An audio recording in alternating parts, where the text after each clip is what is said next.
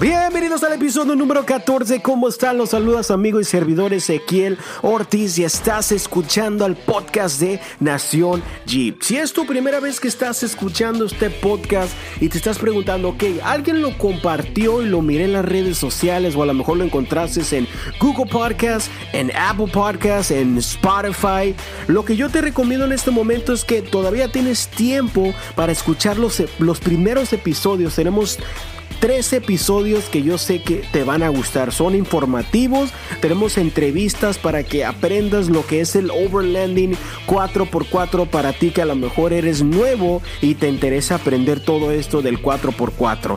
Así que vayan a escucharlos, no se les olvide dejar 5 estrellas en Apple Podcast, ya que es la única manera de que más gente se entere del episodio. Así que 5 estrellas, reseña, comentarios en Apple Podcast, Google Podcast, Spotify y todas las plataformas disponibles de podcast. Ahora sí, gente, el día de hoy les traigo algo diferente. Encontré una historia eh, llamada, déjame, deja, busco el título, eh, se llama ¿Cuándo se nace con ese desorden mental llamado pero la verdad se me hizo bastante interesante. Ahorita les voy a estar leyendo los puntos. Toca varios puntos de cómo identificar si sufres de esto llamado jipero así que los dejo con ese segmento gente. Ahorita regresamos. Estás escuchando el podcast de Nación Jeep Cuando naces con ese desorden mental llamado jipero, te das cuenta que eres jipero cuando en ruta traes aceite para hacer un cambio, líquido para frenos, crucetas, valeros y flechas. Cuando más de dos mecánicos te conocen y te piden consejos de cómo levantar su vehículo. Cuando los chavos del AutoZone te saludan de abrazo los de lavado te dicen que no hay servicio porque la última vez se tapó con tanto lodo o cuando un vecino te pide herramientas porque ya sabe que tienes bastante. Cuando llegas a la fiesta de la familia con una camisa de camuflaje y botas de monte. Cuando saludas a todos los que traen un jeep o un vehículo 4x4. Te ha parado la policía mínimo una vez para ver tu jeep cuando llegas a casa y te quitas los zapatos antes de entrar y la ropa directo a la lavadora. Cuando tu cartera está más vacía que nada. Te detienes a ayudar a todos los que ves con el cofre abierto. El carnicero ya sabe qué corte de carne comprarás. Tu familia te dice ya no le metas dinero bueno al malo. Con el dinero que te has gastado ya hubieras podido comprar un auto nuevo. Cuando vas al súper y te vas primero a ver lo de camping o cuando abres tu guardarropa y ves que casi todas las playeras y camisas son para el monte y pocas formales. Tienes más refacciones, herramientas y fierros que los mecánicos. Ahí es cuando te das cuenta que eres un verdadero jeepero. Ahora sí vamos a entrar en materia. El título del episodio va a ser diferencias entre all-terrain y mud-terrain tires o llantas, neumáticos o gomas como le llame, todo terreno y terreno de lodo, de barro, mud terrain. No sé si sea la traducción correcta, pero vamos a entrar en materia, gente. Ahora sí les voy a estar diciendo que para mí lo personal, la mejor llanta no es simplemente una marca o un tamaño, sino el tipo de goma que se adapte a tu entorno de conducción más frecuente. ¿A qué me refiero? Que no porque un amigo te recomiende una llanta o a lo mejor miras un review, una reseña al internet, dice, mira muy bien y dice, ¿sabes qué? Yo quiero esas llantas porque se ven súper curadas. Curadas para la gente que me está escuchando otro país, eh, en México decimos curada a algo que está bien, que está agradable, que está suave. Eso es lo que es curada. Así que hay veces que me van a estar escuchando utilizando términos a lo mejor un poco raro, pero vamos a estar explicándoles. Bueno, regresando al tema. Eh, si tu Jeep o tu carro 4x4 actualmente tiene llantas convencionales como lo que le llaman uh, street tires, cara, llantas para la calle, eh, pero planeas conducir ocasionalmente en lugares suave o terracería, algo, algo sencillo, es eh, lo que yo te recomiendo es una llanta todoterreno o mejor conocido como all terrain. Es un estilo de llanta que va a proporcionar una buena cantidad de tracción en la mayoría de los entornos fuera de la carretera y también eh, el ruido. Eh, esto es un tema muy importante. Hay mucha gente que agarra un estilo de llanta y las terminan hasta cambiando por el ruido que hacen a la hora pues de manejarse en la calle. Yo recuerdo cuando recién agarré mi Cherokee XJ venían con llantas all terrain y la verdad me gustaban mucho, eran unas BFG all terrain. Duré como, ¿qué será? Unos 2, 3 años con las llantas y me funcionaban súper bien. Eh, me metía lodo, a la arena, claro, le bajaba el aire y todo y me funcionaban bien. Eh, no me quejo, la verdad, del ruido ni nada. Fueron bastante millas las que pude recorrer con esos all-terrain, claro, haciéndole sus mantenimiento de rotación y balanceo. No me quejo de las all terrain. Después de ahí brinqué a unas BFG mud. Lo primero que noté fue lo que todos mencionan. Eh, eran más ruidosas.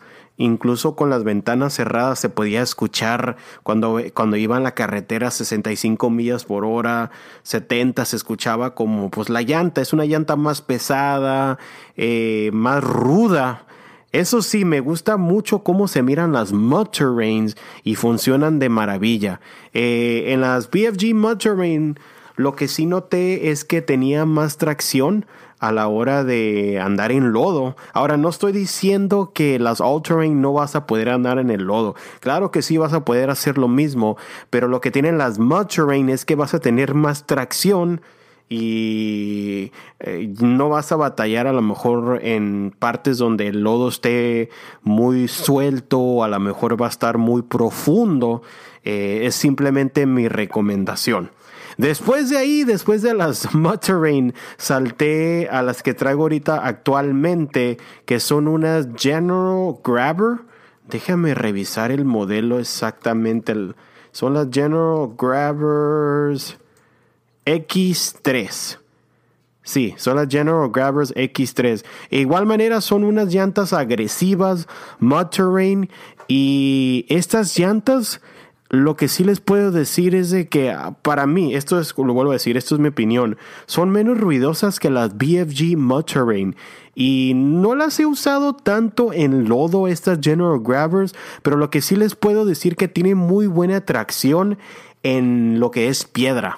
Eh, bajándole el aire a, no sé, a 12 libras, 14 libras, he notado que tengo más tracción a la hora de subir piedras y la verdad estoy muy contento con la General Grabber X3 y de hecho estoy en busca de llantas nuevas para mi Wrangler JL y he, estado escuchando últimamente eh, muchos de los Instagrammers del overlanding, del off-road, están hablando sobre una llanta que se llama la Milestar Patagonia. Tiene muy buenas reseñas esta llanta. Eh, es una mud terrain también. Y lo que estoy viendo es que tienen un precio muy accesible. Accesible, perdón. Eh, si la comparamos con los precios de las BFG o las Mickey Thompson o las um, Wrangler, son muy accesibles estas llantas, así que creo que van a ser las próximas llantas, las Milestar Patagonia. Y me gustaría saber eh, qué tipo de llantas tienes tú. Voy a estar haciendo un post en Instagram que me des tu opinión. Hasta ahorita, ¿cuál ha sido tu estilo de llanta favorita? La All Terrain, Mud Terrain, eh, o el, el estilo All Season, o como le quieras llamar. Para finalizar el tema de la diferencia entre la, la all-terrain y la mud-terrain, les voy a decir nuevamente, si eres una persona que a lo mejor vas a utilizar tu vehículo para uso diario y no quieres una llanta tan ruidosa, entonces yo te recomiendo que vayas por las all-terrain. Si quieres algo más agresivo, algo que te va a funcionar súper bien en, en el lodo, en el barro, en las llantas, te recomiendo las Mud Terrain. Ahora, no estoy diciendo que la All Terrain no te va a funcionar en el lodo o en las piedras, es simplemente que la llanta Mud Terrain eh, para eso es, viene más agresiva, más taconuda, para que tenga mucho más tracción eh, a la hora de la piedra o del lodo. Yo pienso que lo mejor que yo te recomiendo es de que hagas tu estudio que analices, vayas con a lo mejor con amigos que tengan, ya hayan tenido las dos llantas y, ¿por qué no? A lo mejor empezar tu primer modificación con unas all terrain y después a la siguiente vez que necesites cambiar llantas, pues a lo mejor ya puedes brincar a las mud terrain. Ahora les voy a agregar algo, un punto. También me han estado preguntando en Instagram eh, qué tipo de llanta se le puede meter al Jeep. Todo depende de qué modelo tengas. Supongamos que tienes una Cherokee XJ y no quieres modificarla tanto. Yo te recomiendo unas llantas 30 o 31. Eh, esto va a ser sencillo solamente con unos amortiguadores de unas 2 pulgadas. Es más que suficiente unas llantas 30-31. Ahora, si te quieres brincar a llanta más grande, 33-35, entonces ya ahí sí vas a ocupar cambiar a los pasos y un lift kit a lo mejor quizás de unas 4 o 5 pulgadas para que no, no talle a la hora de dar vuelta el volante. Eso se puede solucionar también con unos spacers, pero sí es recomendable ya después de las llantas 33, 35, 37, ya son cambiar los pasos. Bueno gente, llegamos al final del episodio, espero que haya sido de su agrado. Recuerde que si tienes alguna pregunta, alguna duda, nos puedes mandar un mensaje en nuestra cuenta de Instagram. En el siguiente episodio vamos a estar haciendo una colaboración eh, con nuestro amigo 4x4 AGS. Lo vamos a estar invitando al episodio para que nos ayude a brindar más temas y también vamos a estar contestando unas preguntas que me mandaron en Instagram. Y aquí las tengo, gente. Eh, no se me han olvidado. Vamos a estar contestando todas en el episodio número 15. Bueno, gente, que tengan una excelente noche, día, mañana, de donde sea que nos estén escuchando y nos escuchamos en el siguiente episodio. ¿Te gustaría participar en un segmento del podcast? Eres más que bienvenido para que nos vengas a contar tu historia. Yo sé a ti, Jeepero, te ha pasado alguna historia, quizás te quedaste atorado, te quedaste atrapado, una historia, se te tronó el motor, no sé lo que sea. Me interesa saber tu historia para ponerlo aquí en el podcast. Nos puedes mandar un mensaje a nuestro Instagram, Nación Jeeps con S, o igual manera mándanos un correo electrónico a Nación Jeeps con S arroba gmail.com. Yo quiero escuchar tu historia.